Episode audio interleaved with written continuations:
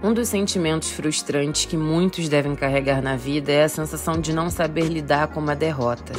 Ninguém nos ensina a lidar com a junção de sentimentos negativos quando nos deparamos com alguma situação insatisfatória, que acaba não acontecendo da maneira que queríamos. Já parou para pensar que a nossa sociedade nos ensinou a culpar alguém específico sobre todo o mal, desigualdade, problemas envolvendo as questões sociais, economia e pobreza que acontece à nossa volta? Em uma democracia, por exemplo, é preciso saber perder, como também é preciso saber ganhar.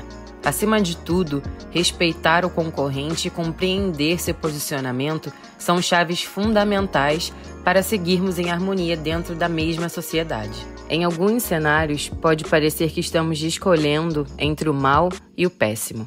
Pode parecer que quem fica em segundo lugar é visto como o primeiro dos últimos. Alguns acabam perdendo de pouco e outros de goleada.